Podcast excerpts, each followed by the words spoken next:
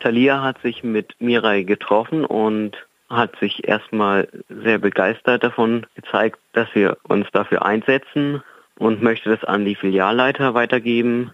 Aber auf unserem Brief auf Instagram hat die Social Media Redaktion von Thalia erstmal eine etwas ausweichende Antwort gegeben. Aber wir sind zuversichtlich, dass sich das noch ändert in den Filialen. Glaubst du, die Buchhandlungen werden in Zukunft etwas daran ändern, wie sie ihre Bücher sortieren? Ja, das glaube ich schon, weil wir jetzt 2020 schon etwas moderner geworden sind und ich hoffe, dass diese Trennung der Vergangenheit angehört, weil jeder kann jedes Buch lesen, was einen interessiert und das haben auch schon viele Buchhändler erkannt und das sind zum Glück nur Ausnahmen, in denen das so getrennt wird.